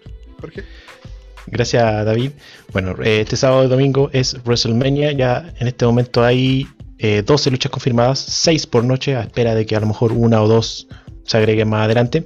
Pero con las que tenemos, el día sábado 10 de abril, eh, una de las luchas eh, anunciadas es la lucha por el campeonato, perdón, el campeonato en parejas de Raw, en donde Homos debuta y junto a AJ para enfrentar al nuevo día. David, ¿alguna apreciación? Yo creo que gana AJ con Homos. Eh, Daniel, Yo creo que gana Homos solo. Nico, Eh, yo creo que gana ella y Homo solamente porque a W le gusta ser los Grand Slam Champions. Felipe, Es verdad, es buen punto lo que dice Nico, así que no vamos con, con AJ. Yo me sumo a todos ustedes. Por algo el nuevo día tiene este título para ofrecerle para ser bandejeros de, AJ y Homos. Y AJ va a ser campeón eh, Grand Slam. Eh, tenemos también la lucha por el. eh, no, perdón, la lucha Steel Cage, la lucha de jaula de acero, en donde Brown Strowman enfrenta a Shane McMahon. La pregunta es aquí: ¿qué es lo que va a hacer Shane McMahon en la jaula de acero? David. Yo creo que se va a tirar desde arriba hacia adentro, hacia, hacia el ring.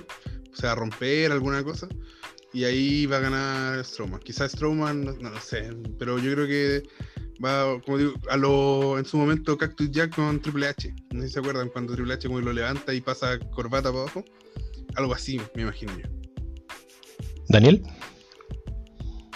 Yo creo que el spot va a ser que Chain recibe una especie de, de lanzo o algo y se va con pared y todo. Y, y, y quizás se va bien abajo toda la estructura metálica. Y ahí gana Braun Strowman. Pero sí, yo creo que un- va a ser un spot más, más de ese estilo. Más de un atropello tipo tren. Nico, Ya se tiró desde la celda infernal. Ya se tiró desde la estructura de WrestleMania cuando peleó contra el. Yo creo que esta vez va a ocupar todos sus recursos y se tira desde un helicóptero.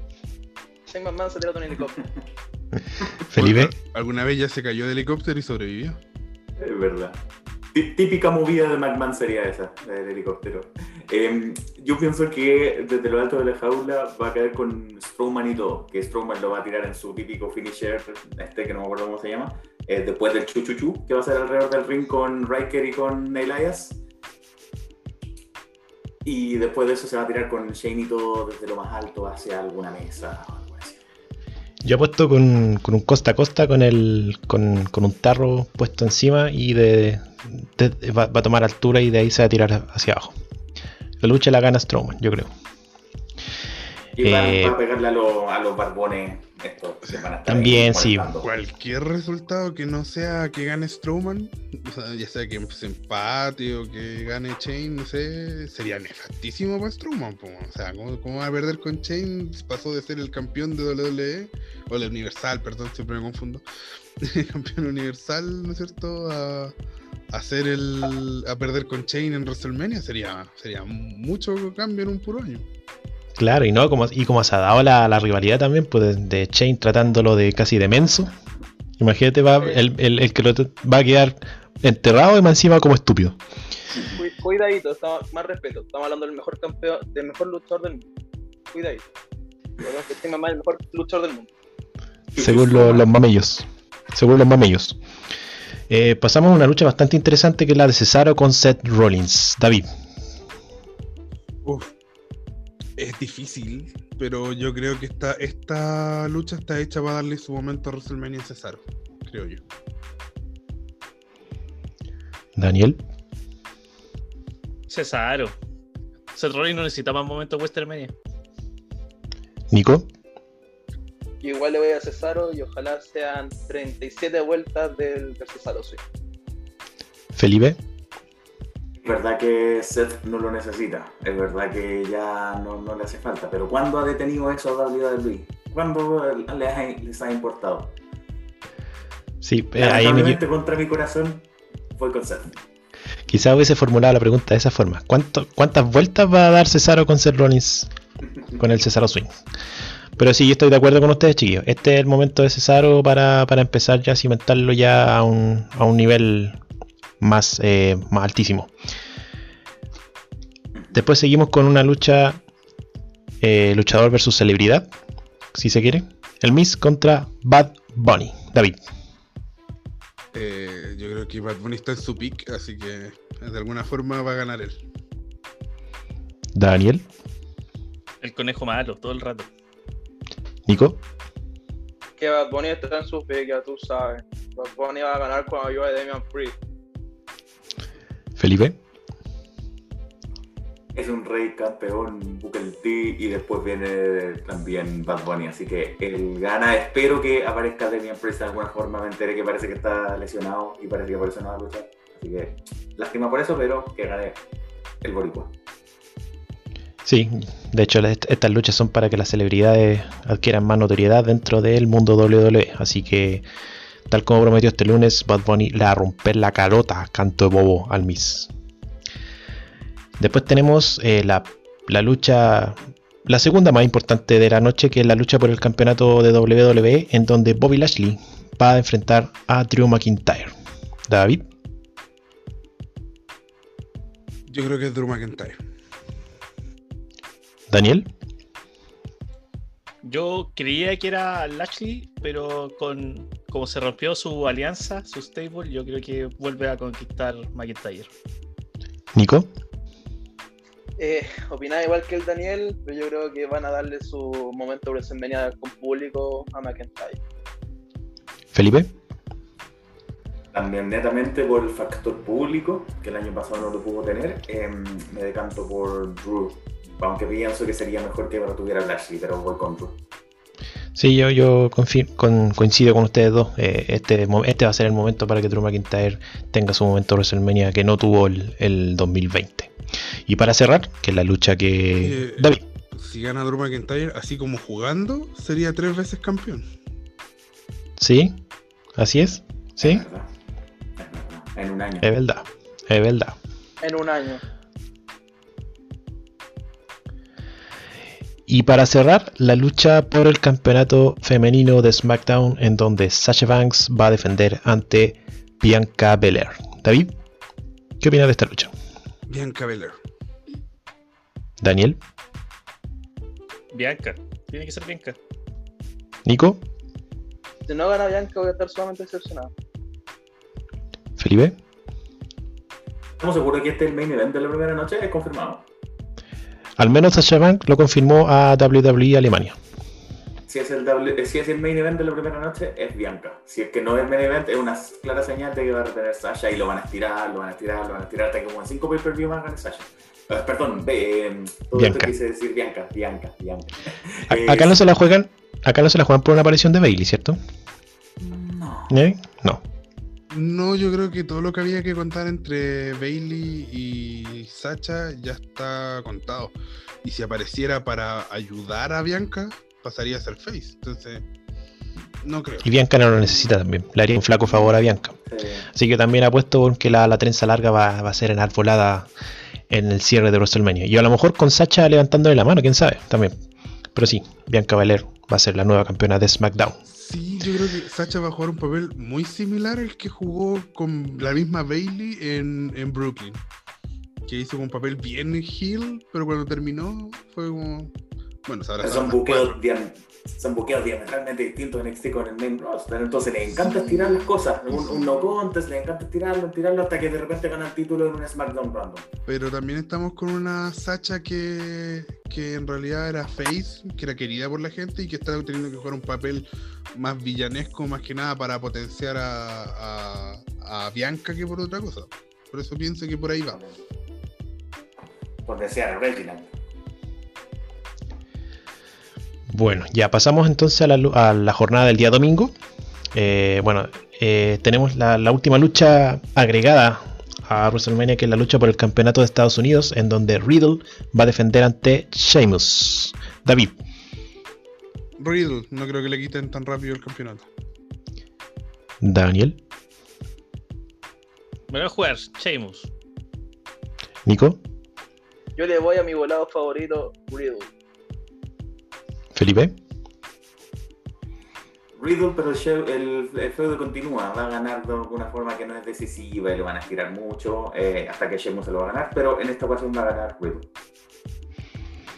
Está, eh, está, está difícil, pero yo me la voy a jugar por Sheamus, sí, por todo lo que, lo que tuvo, o sea, el papel, el rol preponderante que tuvo en este primer año, yo creo que a lo mejor se lo van a, no lo incluyeron en la lucha por el campeonato WWE, pero a lo mejor lo van a compensar con un título de Estados Unidos. Daniel, Sí, yo insisto, yo creo que gana Sheamus porque va a tener un otro momento Western Media porque va a entrar su amigo César con su otro campeonato y van a celebrar los dos juntos. Va a ser muy bonito. Y después. No, no, ya, no te voy a decir nada. Después despertarte. después, Claro. por alguna razón, en los próximos años va a estar censurado ese momento en la network. No, la- lo va a censurar Peacock primero, que Peacock que está súper brígido con el tema de la censura. Es por que lo ese que tipo que está viendo todo, todo Sí. en la network. ¿ah? Si Pico va a empezar a censurar todo lo que pasó en los 90, que todos sabemos que era otra época, puta que mejor no compre los derechos de WWE. No, que, que, que devuelvan los derechos mejor. Tiene un tipo contratado para ver todo eso. ¿no? Mira, qué pena. Ya muchachos, aquí los quiero leer, o los quiero escuchar mejor dicho. Eh, Kevin Owens versus Sami Zayn, David. Uh, es que si, le, si les das libertad y el tiempo necesario, va a dar tanto lo mismo quien de los dos gane. Pero yo creo que Sami, Sami Zayn. Daniel. Yo creo que va a ganar Kevin Owens. Yo creo que se van a dar como tarro ambos, pero eh, Sammy va a seguir grabando su documental y, y hay que darle un poco de credibilidad a Owens, el que en estos momentos hace rato le falta. Nico. Sami Zayn con ayuda de Logan Paul, porque yo no le tengo fe a esta lucha después del fiasco que fue el Bryan contra Zayn del año pasado. Felipe, Debo admitir que no tengo ni la menor ni la mayor idea de quién es Logan Paul, así que no sé cuál va a ser su rol en todo esto. Eh, y eso me genera duda. No, no sé si eso va a ayudar o va a perjudicar a, a Sami. Pero de todas formas, siento que voy con Cabo. Logan Paul es un youtuber, creo que. Celebridades que conocen solamente allá en Estados Unidos, que la rompen allá, que piensan que porque la rompen allá la rompen en todo el mundo, pero no es así, no es Bad Bunny. Y con respecto a la lucha, yo también me la juego por Sami Zayn. Ojalá lo mismo que Cesaro, a lo mejor Sami Zayn va a ser el punto de despegue de aquí hacia arriba. Ha sido bastante interesante lo que ha, contado en base a este documental con las conspiraciones, así que yo creo que si eso no se sustenta con un- una victoria en WrestleMania, yo creo que eso no vale de nada. Ahora que haga una entrada como con el himno de la Unión Soviética y lo amaría.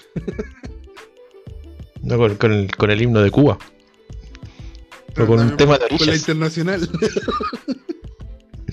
Con, el, con algún tema de, de orillas ahí, o Silvio Rodríguez haciendo la, la entrada así. Bueno, o Pablo Milanés. Bueno, eh, después pas- pas- pasamos a la otra lucha titular por el campeonato de Intercontinental. Esta lucha no tengo idea de qué se trata, pero supuestamente es un. eh, a ver, va a salir el, nombre. Es un, un Nigerian Drum Fight. Una lucha con tambores nigerianos. No sé cómo será eso. Pero Biggie va a defender el campeonato ante este Apollo Cruz nigeriano. David, Eh, no sé, de verdad, no sé. Como que no, tampoco me importa mucho, pero ya, por decir algo, Apolo Cruz. Daniel. Eh, es que si no gana Apolo Cruz, eh, se le va todo el personaje. Yo creo que pierde todo lo que está construyendo. Tiene que ganar Apolo. Nico. Yo le voy a Biggie porque el Wakanda Forever lo va a ganar en Backlash. O el próximo pay-per-view que venga después de WrestleMania. Felipe. Eh, hay que aprovechar el hype que hay por Coming to America en Amazon. eh, la, nueva película, la secuela de la película ochentera, noventera. Eh, así que el, el protagonista de Coming to America, Apolo Cruz, va a ganar. Yo en esta pasada estoy con Daniel porque si construyeron toda esta atmósfera nigeriana para Apolo para que pierda una lucha en supuestamente en un ambiente que le favorece en WrestleMania no, no sirve de nada. Eh, bueno, pasamos a la siguiente lucha, también interesante, también me gustaría escucharlos. eh, Randy Orton versus The Fiend. David. Sé que esta lucha es la que más espero, porque lo dije la semana pasada, no sé si fue la semana pasada, ya se me pasan la verdad las fechas, pero creo que fue hace varias semanas atrás, de que había sido un fiasco esta lucha hace unos WrestleMania atrás, y que este año, todo este año, Randy Orton me había tapado la boca. De todo lo que había dicho de Randy Orton, me tapó la boca la lucha con Edge, ¿no es cierto? Eh, lucha, el feudo con Drew McIntyre. Y, y espero que Randy Orton me siga tapando la boca. Pero creo que esta lucha tiene que ser para The Fiend. Si es que regresa, se supone que tiene que regresar más fuerte, como los Saiyajines, ¿no es cierto? Que cuando no los matáis y regresan están más poderosos. Así que yo creo que The Fiend. Daniel. Yo también creo que The Finn. Siento que Randy no, no, no pierde nada en perder en WrestleMania. Si, ¿Cuántos WrestleMania ha tenido, cachai? ¿Y cuántos WrestleMania más le quedan? ¿Cachai? Eh, sí, tampoco creo que sea tan malo si es que gana, porque eh, si, se le otorga esta, este carácter ya, de leyenda a The Finn, ¿cierto? Eh, en caso de perder, siempre va a ser como la sombra que se echa, ¿cachai? Entonces, no, yo creo que debería, debería ganar The Finn, pero no, no, no habría problema si es que pierde tampoco. Nico. Yo creo, primero que todo, no han anunciado es que es un Firefly Funhouse ¿cierto? De momento no han anunciado eh, estipulaciones para esa lucha, pero lo más probable que sí. A lo mejor eh, queda este error todavía para, para saber eso. Y lo más probable que aparezca con alguna estipulación extraña. Es, es todo lo que deseo, es todo lo que deseo en este mundo. Eh, The Fiend, completamente. Esa es la segunda víctima en WrestleMania. Eh, David. Felipe- me dice que al final se mutió y no escuchó, así que lo repito, no sé si es que los demás me escucharon. Yo dije de fin, por si acaso. No, no sé si, si se me mutió solo a Felipe o a los demás, pero para que quede claro. Ahora sí, Felipe. ¿Cuál es tu...? Seré yo, señor, no fuera yo. Eh, yo espero también que sea cinemática, eh, pónganle el nombre que le pongan. Eh, espero que no sea un remake de, de La Casita del Horror, no sé cómo lo pusieron, cuando hace años fin, eh, Wyatt todavía no era el fin. Y por Dios, que fue horrenda. Eh, pero, pero a este Wyatt le tengo fe, a Alexa le tengo fe, que ha hecho un gran papel. Así que mm, siento que ellos van a ir con la victoria. Alexa ha sido la, la joya de, de este feudo, siento yo eh, que no me ha gustado a mí en lo personal, pero siento que va a ganar el film, el extra crispy film. Yo, a no ser de que WWE quiera vender el RKO como algo más potente que el fuego, va a ganar The Fiend. Y también con una participación, ojalá, preponderante de Alexa Bliss para darle el premio que se merece con lo- todo lo que ha hecho con esta rivalidad. Pasamos a la penúltima lucha. Es por el campeonato femenino de Raw, en donde Asuka expone frente a Rhea Ripley. David, Rhea Ripley. Daniel, Me gustaría que retenga Asuka. Lo veo difícil, pero me lo voy a jugar.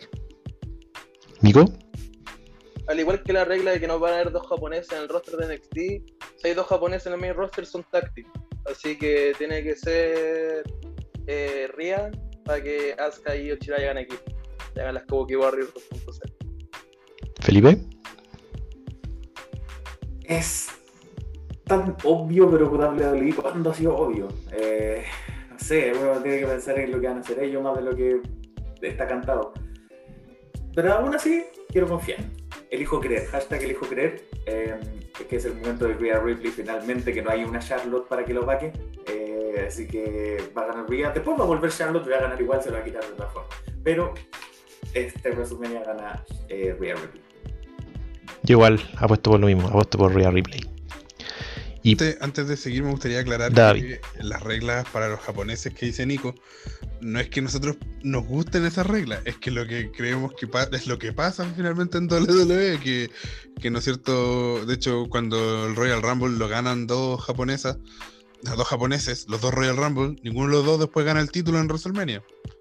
Entonces, no, no es que nosotros tengamos algún problema con los japoneses, todo lo contrario, nos encanta la lucha japonesa pero creemos que WWE no va a permitir que, que suceda eso, lo, lo que dice Nico. Daniel, No, una acotación de la regla de los japoneses es que en la misma división no podéis tener dos japoneses competitivos. Siempre va a ser el japonés competitivo y el japonés meme, como es lo que está pasando con eh, Nakamura, ¿cierto? Y. y Tosawa. Akira Tosawa. y- sí, Akira Tosawa que está venciendo el 24-7, ¿cierto? Pero ahí tenéis dos japoneses meme en este momento.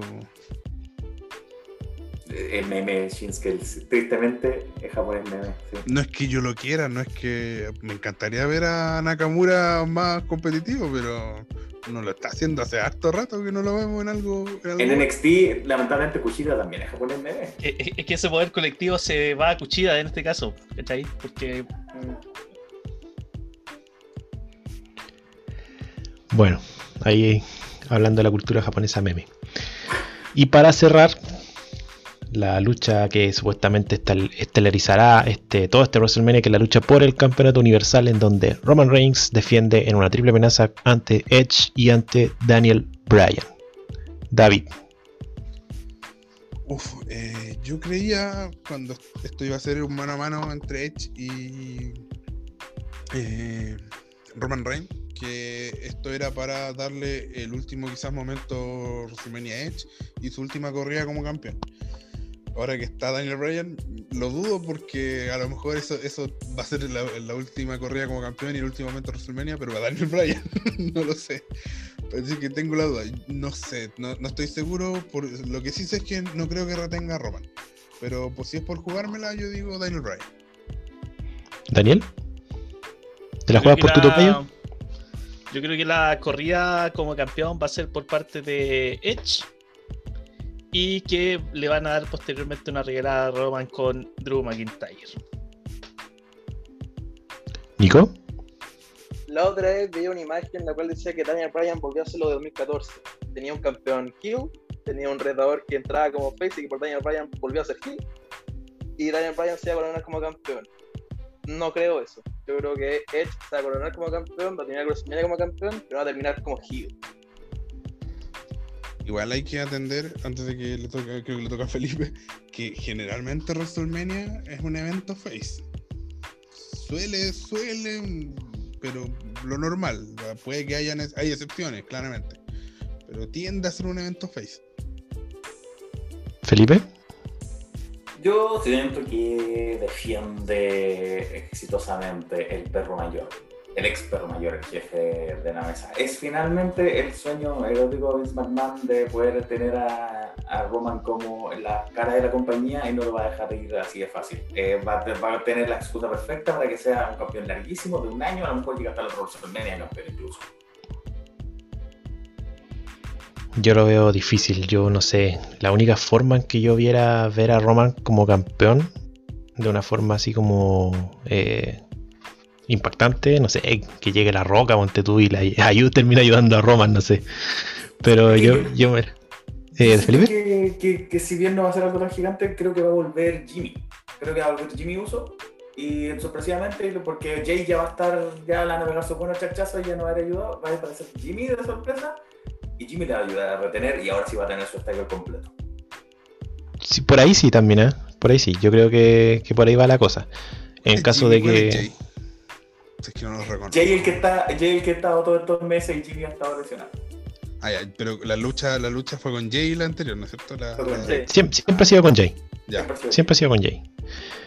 ¿Puedo, Eh, puedo preguntar algo? Que, es, que, es que siempre que lo veía los dos juntos lo distinguía como el uso gordo y el uso flaco. Pero hace rato no los veo juntos. Entonces, ¿el que falta es el gordo o el flaco? Yo no sé cuál es el gordo. No, no, sí, yo, tam- yo también tengo un, a un uso más gordo, pero no sé cuál es cuál. No me acuerdo, no me acuerdo, de verdad. No, estoy, estoy con Daniel aquí, yo también tengo un uso más gordo que el otro, pero no, no, no sé cuál es cuál. Ya se me olvidó. ¿Cuál era cuál? ¿Cuál es, el que está, cuál es que está casado con Naomi? Jimmy. Jimmy. Jimmy, Jimmy, Jimmy. Sí, Jimmy. El que no está, Jimmy. Eso me acuerdo. Y si meten a Naomi en toda esta fax, ya, no sé, ahí ya estoy soñando mucho. Eh, bueno, ya para cerrar, eh, ya voy a jugar por, por un, un remake de WrestleMania 30. Daniel Bryan va, va a terminar ganando, aunque no va a ser tan espontáneo como, como lo fue el 2014. Yo creo que Daniel Bryan va a tener una, una última corrida como campeón eh, universal. Y así sería el primero, como dato, sería el primero que va a ser campeón de WWE, campeón mundial pesado y eventualmente campeón universal. Sería el primero.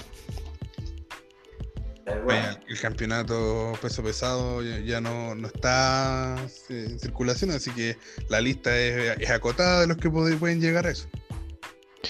¿No creáis? Mira, puede ser. Edge, puede ser Randy Orton, puede ser Rey Mysterio, puede ser Triple H, sé que vuelve. Triple H. Sí, claro. O sea, pensando bueno, solamente en los bueno, que bueno, están bueno, activos. Pensando solamente en los que están activos, pues, podría ser Randy Orton. por- son unos pocos nomás los que pueden, o sea, pocos dentro de, del todo el roster. Grupo de pocos. Bueno, pero en esta, en esta lucha de, de las tres opciones, dos serían los primeros en ser campeón de, la, de los tres campeonatos. Claro. Recordemos también que Chris Jericho va a ser invitado de, de Stone Cold en su podcast. Uy, sí. A propósito. Bueno, doy el aviso ya para ir cerrando que eh, va a estar toda la semana. esto lo- ojalá lo escuchen el lunes para que estén atentos. Y si no, peguen la revisada los días anteriores. Eh, toda la semana vamos a tener eh, Wrestling Recomienda con distintos motivos respecto a WrestleMania. Y los días viernes y viernes, sábado y domingo también va a estar la previa por si usted, y obviamente los resultados. Y también, espero que no, pero a lo mejor va a topar el partido Colo Colo con WrestleMania, así que ahí no sé qué vamos a hacer. Pero estoy muy contento porque Colo Colo ganó, quería decirlo también. Eh, ¿y ¿Qué otro aviso tenía que dar? Ah, voy a hacer pauta al aire, perdónenme, voy a hacer pauta al aire. ¿Ustedes creen que deberíamos grabar dos podcasts distintos? Uno para la próxima semana, uno para hablar todo un podcast de WrestleMania, o un- todo un episodio de WrestleMania, y el resto de la lucha libre mundial? Yo me la podría porque sí. Uno para Yo, los yo creo, porque si no se- pues va a quedar como de 5 horas. ¿no? Bueno, De, de. Y solo porque es WrestleMania especial. también. Solo Claro, porque es claro. WrestleMania también. Pero bueno, lo No es algo que se vaya a hacer con, con nuestro pay-per-view. Es solamente porque es WrestleMania. Perdón Eh, quiero dar otro aviso. Quiero dar otra aviso también.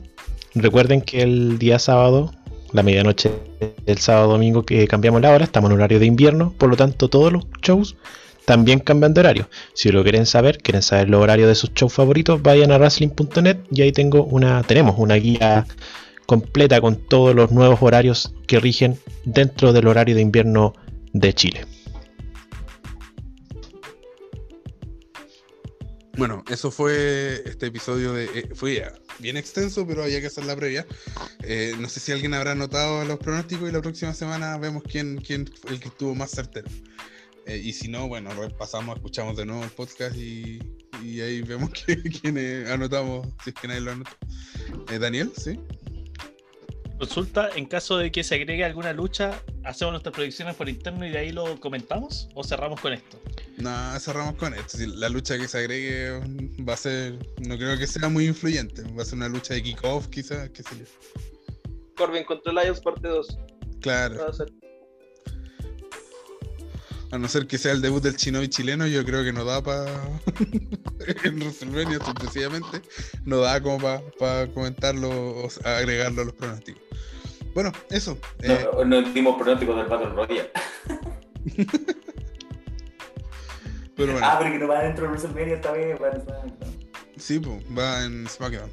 Grande Eh, SmackDown. Ya, chiquillos, estoy tratando de cerrar el programa. bueno, fue un poquito más distendido este, este episodio, ya que también el, el dar los pronósticos dio paso a harta broma, pero eh, eso es. Espero que les haya gustado. Gracias, chiquillos, por participar de este programa. Chao, chao. Chao, chao, nos vemos. Gracias. Eh, ah, y bueno, Daniel y Jorge, que no los saludé al comienzo, pero se unieron después en la segunda mitad. De ya los presentaban en ese minuto, pero bueno, ya, ya no lo hice. Fuimos, fuimos, fuimos ingresamos en el entretiempo. Claro. Eh, nos escuchamos la próxima semana. Espero que les haya gustado. Y, gracias si llegó hasta este punto. Gracias por escuchar el capítulo entero. Nos, nos vemos hasta la próxima semana. Nos escuchamos. Chao. Chao, chao.